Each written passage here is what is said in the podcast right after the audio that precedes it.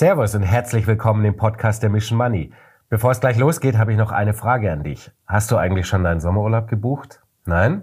Wie klingt das für dich? Relaxen im Infinity Pool mit Meerblick. Dann einen Adrenalinkick holen auf der einzigen E-Kart-Bahn auf hoher See oder beim Klettern im Hochseilgarten. Bevor es dann relaxed in ein Top-Restaurant geht. Und bei all dem auch noch die Karibik, Alaska oder das Mittelmeer erkunden.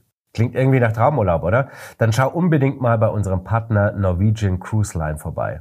Denn mit NCL eroberst du auf modernen Lifestyle-Schiffen die Weltmeere. Und zwar ganz entspannt, ohne Dresscode, dafür aber mit abwechslungsreichen Restaurants, internationalem Flair und jede Menge Platz. Und da wir ja hier bei der Mission Money sind und mit Prozentzahlen hantieren unser zweitliebstes Hobby ist, gibt es bei Norwegian Cruise Line für dich gerade 50% Rabatt auf alle Kreuzfahrten weltweit. Alle Infos dazu findest du unter www.ncl.com slash missionmoney. Den Link findest du natürlich auch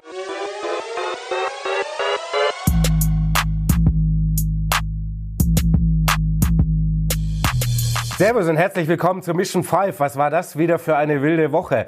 Bankenrettungen, neue taumelnde Banken, jede Menge steigende Zinsen und immer neue Fragezeichen, was so die nächsten kommenden Wochen und Monaten bringen werden. Da werden wir in Money Radar gleich alles ausführlich mal durchchecken an Daten und Fakten, was da ist.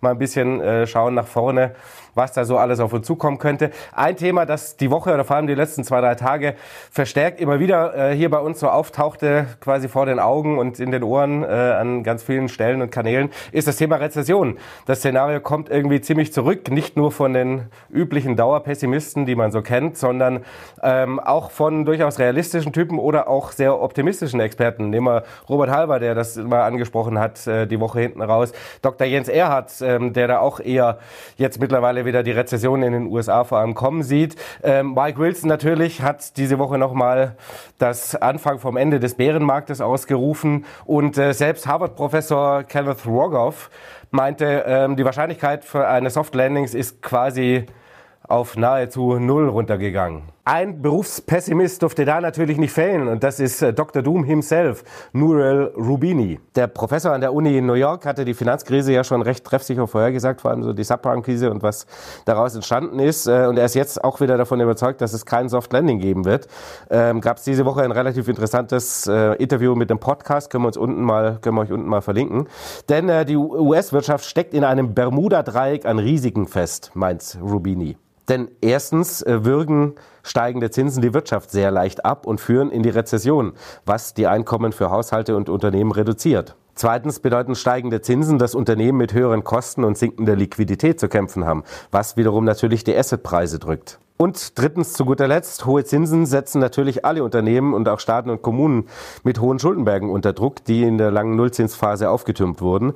Bei denen spricht er überspitzt von bankrotten Zombies. Und daraus ergibt sich für äh, Rubini, für Unternehmen und Haushalte ein Bermuda-Dreieck aus einem Schlag fürs Einkommen sozusagen, den Wert der Assets, äh, der sinken wird und der Last durch steigende Kosten für die Schulden. Und aus dieser Gemengelage könnte sich ein Szenario ergeben, äh, dass die schlechten Teile der 1970er-Krise kombiniert mit Problemen von 2008 und am Ende führt das alles in eine schwere Rezession mit einer hartnäckigen Inflation und weiter steigenden Schuldenbergen.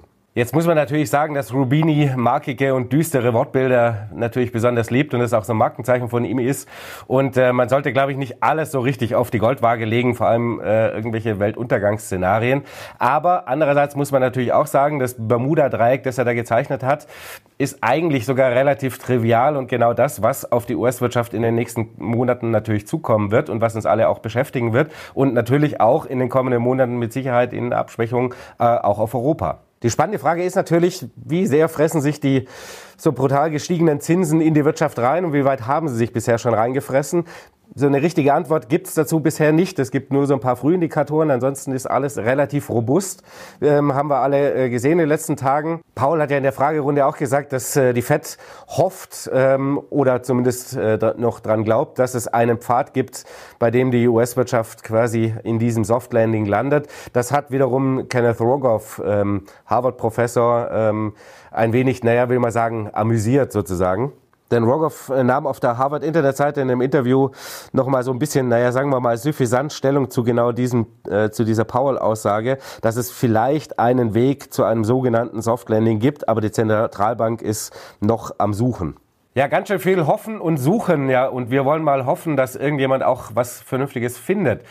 Ähm, aber wie gesagt, wir wollen weder Crash noch Weltuntergang ausrufen, sondern einfach mal so ein bisschen die Daten und Fakten auf den Tisch legen und schauen, was uns denn da so alles blühen könnte und was nicht, damit man einfach auch ein bisschen vorbereitet ist. Und damit sind wir bei Money Radar. Im Schnelldurchgang werden wir uns natürlich noch ganz kurz die Zinsentscheidung der FED anschauen und ähm, was daraus alles entstanden ist die letzten Tage.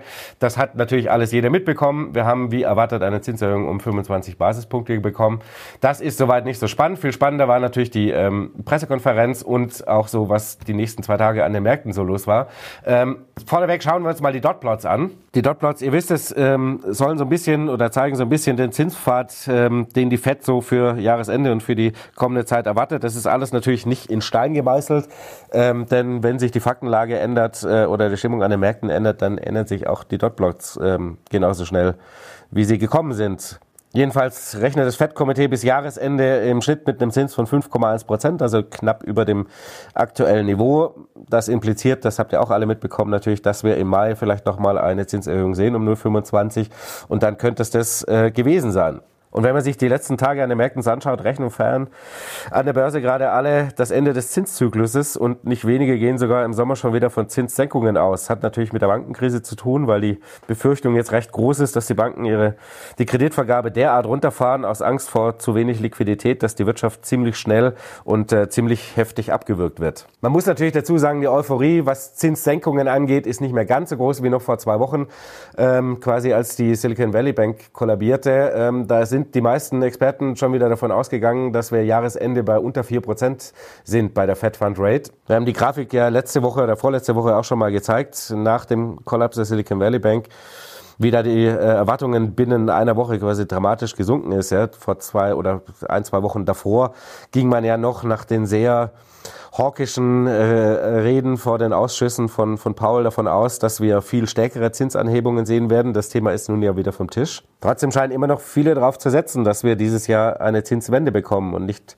nur quasi das Ende eines Zinsanhebungszykluses sozusagen. Obwohl, wenn man von Liquiditätsengpässen durch Bankruns bei Regionalbanken mal absieht, die Inflationslage ja eigentlich was anderes anzeigt. Auf der Pressekonferenz äh, hat zu Recht ein Bloomberg-Journalist festgestellt, dass der Markt eine Zinserhöhung im Mai und danach jede Sitzung eine Zinssenkung in diesem Jahr einpreist und sich das ja so gar nicht mit dem Ausblick von Powell deckt oder mit der, von der Fed und ob denn der Markt da völlig falsch liegt. Powells Antwort war da ziemlich eindeutig. So we published an SEP today, as you will have seen, and it shows that uh, basically participants expect uh, relatively slow growth, a gradual rebalancing of supply and demand in the labor market, with inflation moving down gradually.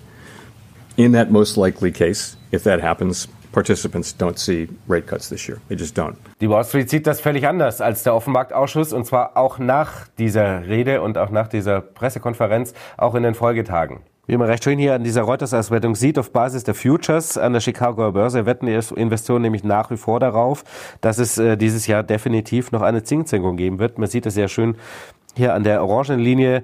Ähm, das ist quasi die Wahrscheinlichkeit, dass wir Jahresende tiefer stehen bei, den, bei der Fed Fund Rate als äh, heute. Die ist natürlich im Zuge der Bankenkrise, des Bankenbebens ruckartig gestiegen, wie wir sehen. Die war quasi nahe Null. Und äh, andersrum genau das gleiche in Grün. Bis dahin war die Mehrheit, ähm, setzte noch auf steigende Zinsen, also mehr als das jetzige Niveau von fünf Prozent bis Jahresende. Und das ist quasi in sich zusammengefallen. Die eine große spannende Frage konnte auch Paul nicht beantworten. Die ist, wie stark und wie schnell wirkt sich die äh, immer schlechter werdende Kreditvergabe der Banken auf die Unternehmen und damit auch auf die Wirtschaft aus? Ähm, darauf hat er auch keine Antwort, weil, wie er sagt, ähm, die FED hat, äh, findet oder sieht da noch keine Daten. Ne?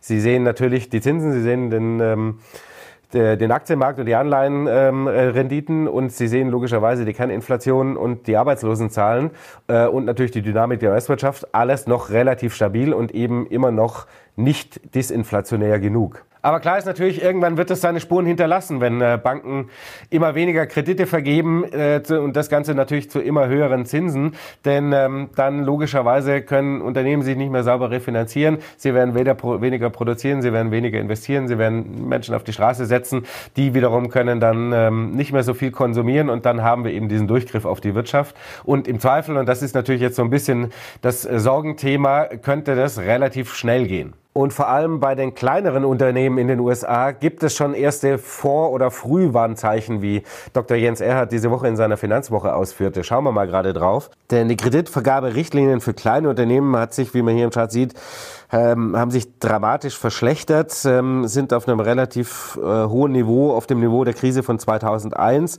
allerdings noch nicht auf dem Niveau von 2008 und ähm, vor Pandemiebeginn oder zu Pandemiebeginn. Ähm, er berichtet, dass kleine Unternehmen bald schon 9,5 Prozent Zinsen zahlen müssen für Kredite und die Kredite insgesamt natürlich auch viel schwerer zu bekommen sind. Das lässt nichts Gutes äh, erwarten, notiert Erhard. Wir hatten letzte Woche auch eine Grafik von Morgan Stanley, wenn ich mich nicht völlig irre, die auch so ein bisschen gezeigt hat, dass diese Kreditvergaberichtlinien sich schon dramatisch verschlechtert haben. Allerdings kommt immer noch relativ viel Geld in der Wirtschaft an. Das muss man nämlich auch dazu sagen. Denn wenn man sich das Kreditvolumen nämlich anschaut bei den US-Banken, wächst das im Vergleich zum Vorjahr ja nach wie vor noch.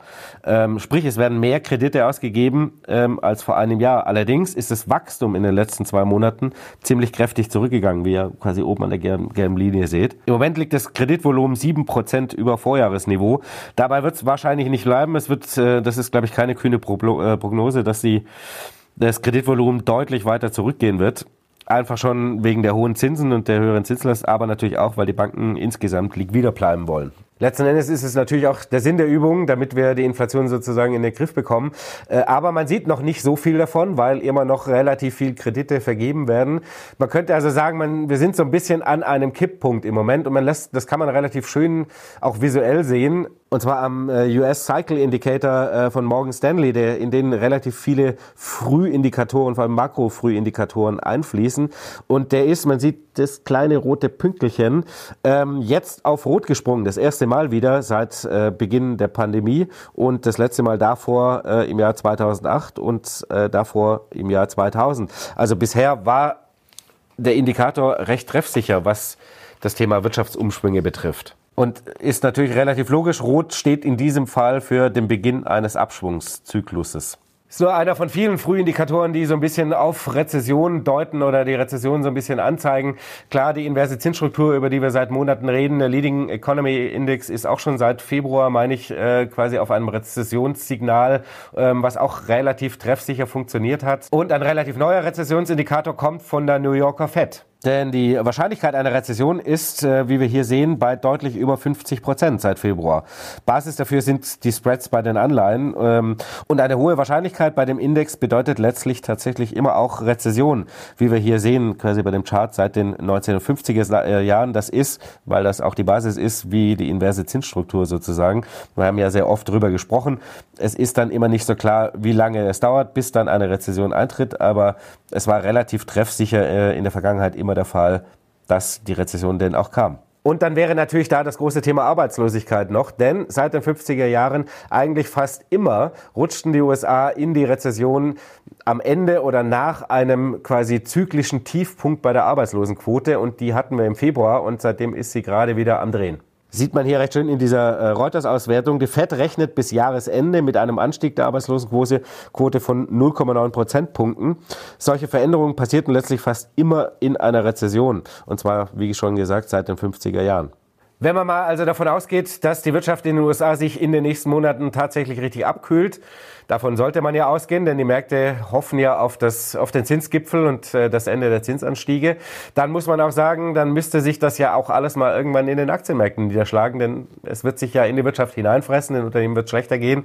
Ähm, und das ist in den Kursen offensichtlich noch nicht drin, denn No Landing wissen wir spätestens seit letzter Woche, seit Tilman Gala im Interview bei uns, äh, existiert nicht, sondern es ist nur die Verlängerung von irgendeinem Status, der am Ende des Tages wieder zu einem Landing führt. Ob das jetzt hart oder weich so knapp dran vorbei ist, aber es gibt auf jeden Fall eine Wirtschaftslandung, denn sonst kommt halt die Inflation nicht runter.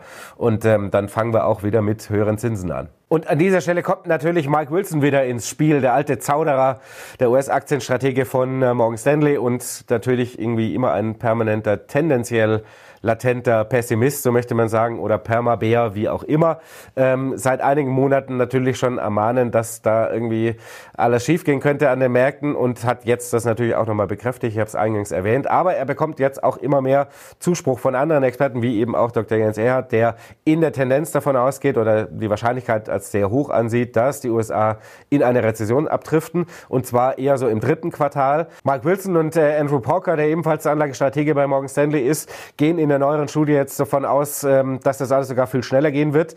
Sie rechnen damit, dass der Bärenmarkt ähm, sozusagen sein Ende noch in der ersten Jahreshälfte findet und das bedeutet, wir sehen auf jeden Fall neue Tiefststände im S&P 500 laut Morgan Stanley. Ähm, dafür, und das muss man auch sagen, in der zweiten Halbjahreshälfte könnte dann wieder richtig die Post abgehen. So, jetzt muss man natürlich sagen, die Boys von Morgan Stanley sozusagen gehen schon recht lange damit hausieren mit dem Thema und natürlich vor allem mit dem Thema, dass die äh, Unternehmensgewinnerwartungen äh, in den USA eigentlich zu hoch ist für dieses Wirtschaftsabschwungsszenario. Neu ist allerdings, ähm, das kam jetzt in äh, neuen Studie raus, dass die Einschläge sozusagen immer näher kommen. Denn äh, Porker schrieb äh, in, einem, in einem kleinen Stück neulich, ein äh, größer als im Markt erwarteter Gewinneinbruch bei Unternehmen ist Morgan Stanleys größte Überzeugung. Ähm, die Experten gehen nämlich davon aus, dass ähm, im S&P die Unternehmen dieses Jahr die Gewinne um 11 Prozent zurückgehen werden, also nicht mehr wachsen werden. Und äh, sie merken selber an, sie sind damit 15 Prozentpunkte unter dem Marktkonsens. Und die ersten Vorboten hat man äh, laut Morgan Stanley in einer neuen Auswertung nämlich jetzt gesehen äh, aus dem vierten Quartal.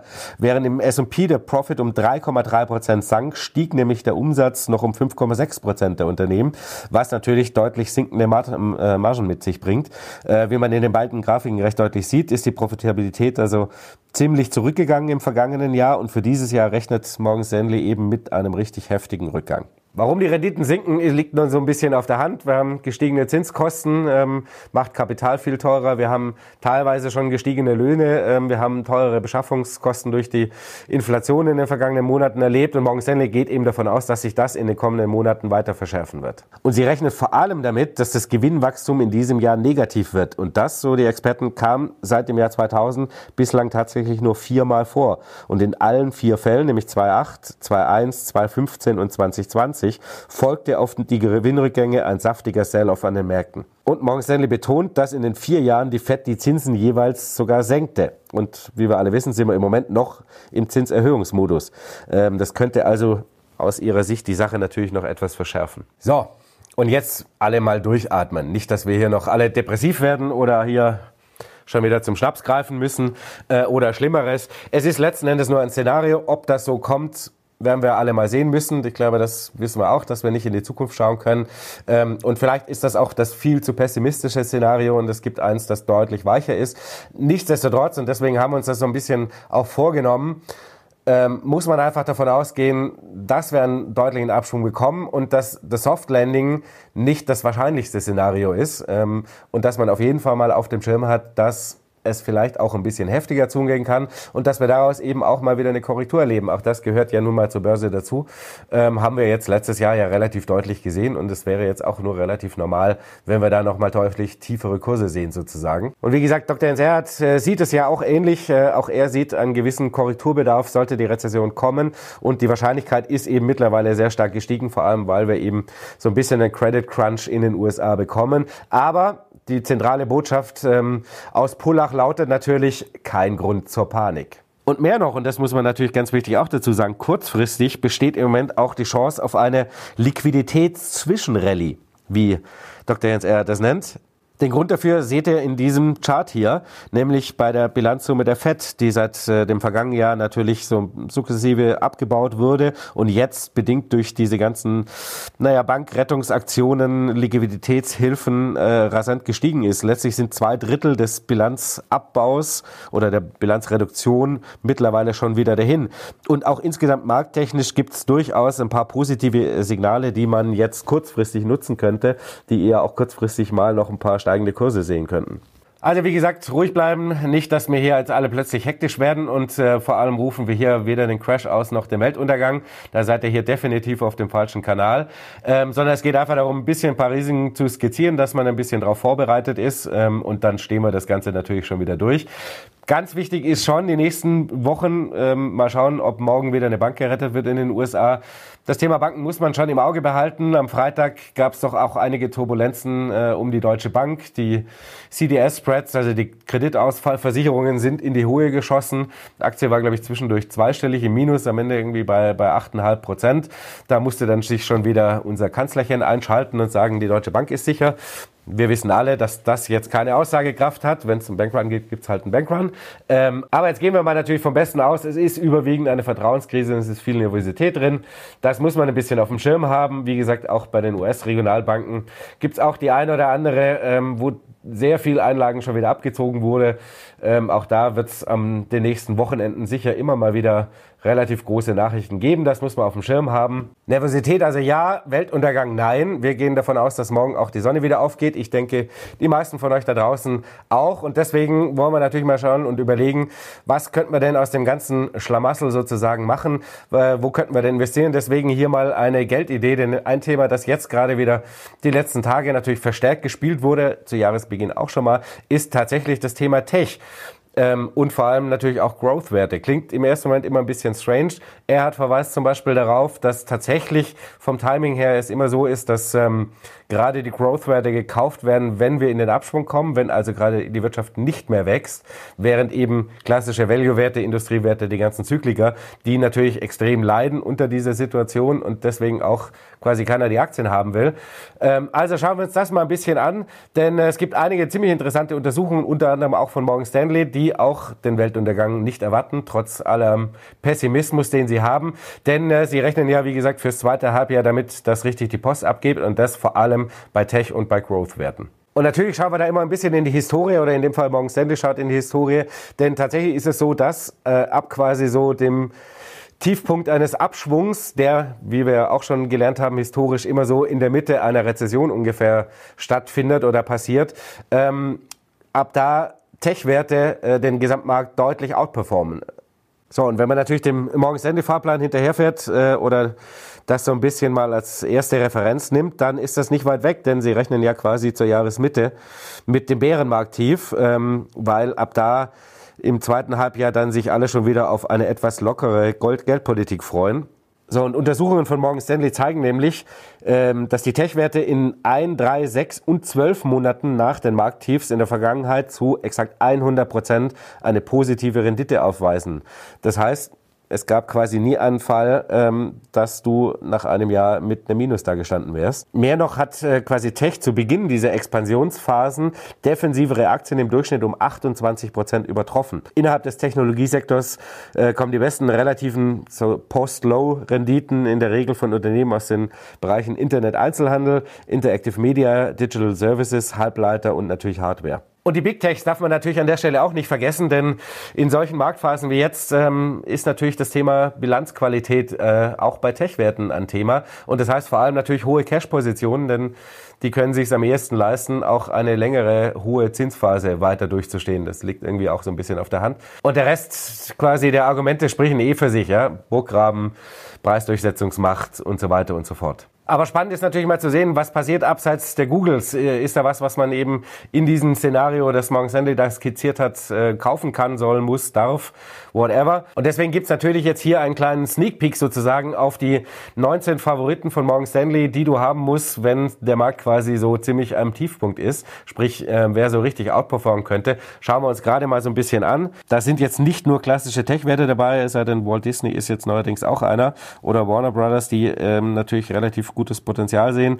Äh, ansonsten ganz weit oben auf der Favoritenliste sozusagen ist Datadog mit 57% Kurspotenzial, weil sie davon ausgehen, dass die nächstes Jahr wieder richtig äh, kräftig wachsen werden. Outfront Media gehört auch irgendwie ganz vorne mit dabei und äh, Ring Central. Also wie man sieht, sind schon auch so ein paar spannende neue Namen in Anführungszeichen dabei oder so ein bisschen abseitigere äh, Unternehmen ergibt sich natürlich die Frage der Woche daraus. Sollen wir uns die Studie mal richtig vornehmen und äh, vor allem die Unternehmen mal so ein bisschen auseinandernehmen, vielleicht mal rausfiltern, wer von denen auch was taugt, ähm, gerade von den etwas äh, weniger bekannten Namen. Schreibt's mal in die Kommentare, ähm, dann machen wir auf jeden Fall mal ein größeres Video in den nächsten Wochen dazu. Kommen wir zum Highlight dieser Woche, beziehungsweise eigentlich von nächster Woche. Nächste Woche treffen wir uns mit Hendrik Leber. Dem Gründer von Akatis, dem Fondsmanager. Freue ich mich sehr drauf, denn er ist ja ein klassischer Value-Investor und vor allem ist er ein Stockpicker, der ähm, alles durchscreent wie ein Verrückter. Und deswegen bin ich echt gespannt, was er jetzt so auf dem Zettel hat, gerade in dieser Marktphase an, an neuen Unternehmen, die er wirklich spannend findet und wo er eher ein bisschen vorsichtiger seid. Da es erst nächste Woche ist, ergibt sich jetzt wieder die Möglichkeit, dass ihr Fragen stellt. Unten in den Kommentaren einfach mal reinschreiben. Wir werden die spannendsten und lustigsten mitnehmen und werden sie auf jeden Fall Hendrik Leber stellen. Also unten reinschreiben. In Money Intern gibt's heute aus unserem Bauchladen der guten Laune sozusagen ein neues tolles Angebot für euch und zwar for free, nämlich das neue ETF-Magazin. Gibt spannende Geschichten, äh, spannende Investmentideen und Strategien rund um die wunderbare Welt der ETFs. Hinten ein riesen Kursteil mit drin. Äh, wie gesagt, und das Ganze kostenlos. Wer Lust drauf hat, wir haben hier mal das Cover äh, irgendwo eingeblendet kriegt ihr bei uns das PDF des Magazins äh, auf unserer Homepage www.mission-money.de slash ETF-Magazin haben wir es genannt. Äh, da könnt ihr euch das Ganze runterladen. Viel Spaß beim Lesen. Und natürlich darf an der Stelle nicht unser wunderbarer eigener Newsletter fehlen mit der viel besseren Aktienanalyse made by Matze the Man sozusagen. Nächsten Dienstag in eurem E-Mail-Postfach findet ihr die Aktienanalyse zur Allianz. Relativ spannend. Ich habe sie schon gelesen. Ich will nicht spoilern und verraten, wie das Resultat war von Matze oder die ähm, das Fazit sozusagen. In der nächsten Woche könnt ihr wieder abstimmen. Was soll, sollen wir analysieren? Zur Auswahl stehen Dollar Tree, Dollar General und Ross Stores. Ist natürlich schon so ein bisschen der Link auf äh, die kommenden Monate und eine potenzielle Rezession in den USA. Die Umfrage gibt's hier unten in den YouTube-Kommentaren und äh, zum kostenlosen Newsletter anmelden könnt ihr euch auch bei uns auf der Homepage mission-money.de. Bleibt mir zu guter Letzt wieder mal euch ein schönes Wochenende wünschen. Habt's gut übers Wochenende, genießt die freien Tage, macht euch nicht verrückt, ob dem, was da die nächsten Monate so ansteht und der nervosen Zeit, die da kommt und wenn mal wieder eine Bank gerettet wird. Wir stehen das zusammen durch. Vielen Dank fürs Zuschauen. Wir sehen uns nächste Woche wieder. Macht's gut. Bis dann. Ciao.